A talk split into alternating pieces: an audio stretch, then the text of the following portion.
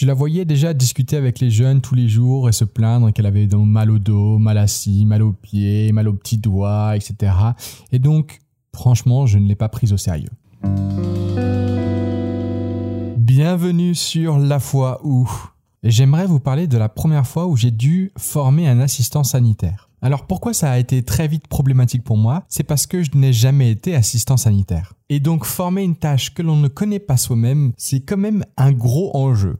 Surtout quand en même temps on décide de faire son premier séjour en itinérance à l'étranger en tant que directeur. Ok, ok, c'était peut-être pas très malin de ma part, j'aurais peut-être dû commencer à un, déjà faire le séjour en itinérant à l'étranger en tant que directeur, et après former un assistant sanitaire. Mais là, bon, euh, comment vous dire, je connaissais l'animateur, j'avais déjà travaillé avec lui à plusieurs reprises, ce qui faisait que je lui faisais entièrement confiance. Et comme vous allez pouvoir le voir, ce n'est pas forcément quelque chose que j'aurais dû faire. Et donc c'était un séjour à l'étranger, en itinérance Scandinavie, hein, donc Danemark, Suède, Norvège avec 4 animateurs animatrices et 24 jeunes. Nous avions envoyé une liste des affaires à prendre pour le séjour, mais une des jeunes avait oublié ou n'avait pas vu la liste et n'avait pas vraiment préparé son sac. Pour être un peu plus concret, la Scandinavie c'est un circuit plutôt euh, froid, donc il faut bien évidemment bonnet, pull, des chaussures fermées, etc. Et elle était arrivée comme si elle allait à Barcelone en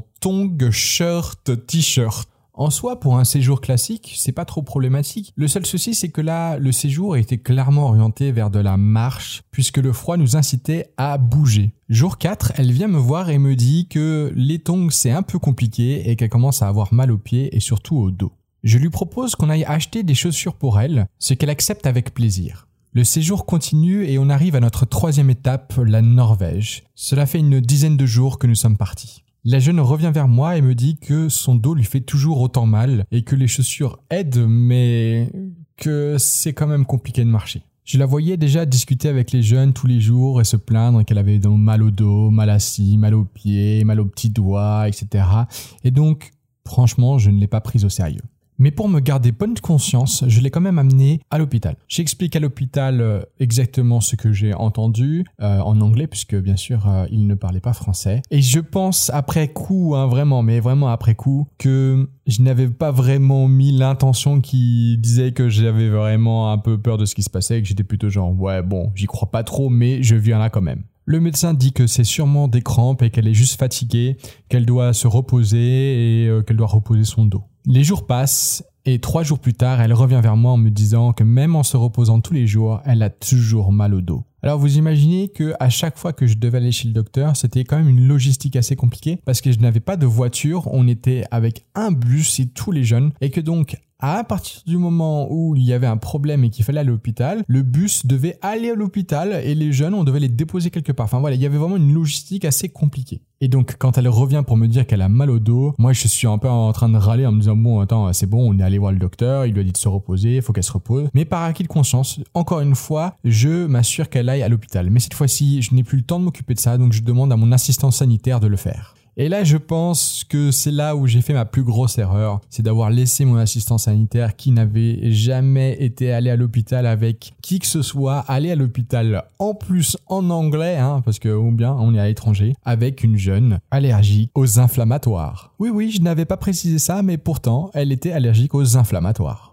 Et donc il reste un peu plus de 4 heures à l'hôpital et le médecin leur dit au bout de 4 heures qu'elle a une infection urinaire. Et devinez ce qu'il lui propose comme médicament? Désinflammatoire. Oui oui. Alors que pourtant j'avais donné la fiche sanitaire à l'assistant sanitaire. Que l'assistant était là pour justement vérifier que les allergies soient respectées. Lorsqu'il sort de l'hôpital, il m'appelle et il me dit qu'ils doivent aller à l'infirmerie pour justement aller récupérer ses anti-inflammatoires. Heureusement, je me rappelais qu'il y avait écrit qu'elle était allergique aux anti-inflammatoires sur la fiche sanitaire. Et je lui dis directement non, non, non, tu ne fais pas ça. Et donc je retourne à l'hôpital avec la jeune, encore une fois, on attend encore 4 à 5 heures. Et là encore une fois, un médecin revient vers nous et nous dit ah ben du coup, euh, elle a une infection urinaire, il lui faut des anti-inflammatoires. Je lui montre que sur la fiche sanitaire, il est spécifique qu'elle est allergique aux anti-inflammatoires et que si elle en prend, elle peut mourir. Ce à quoi il me propose du paracétamol. Oui, oui, du paracétamol pour une infection urinaire. J'en profite pour leur demander si c'est une infection basse ou haute. Alors si vous ne savez pas la différence, je vous laisserai chercher sur Google. Hein. Vous allez voir qu'il y en a une qui est plutôt pas trop grave et une qui est très grave. Et c'est justement la haute. Et je lui demande du coup, et là, devinez quoi? C'est une haute.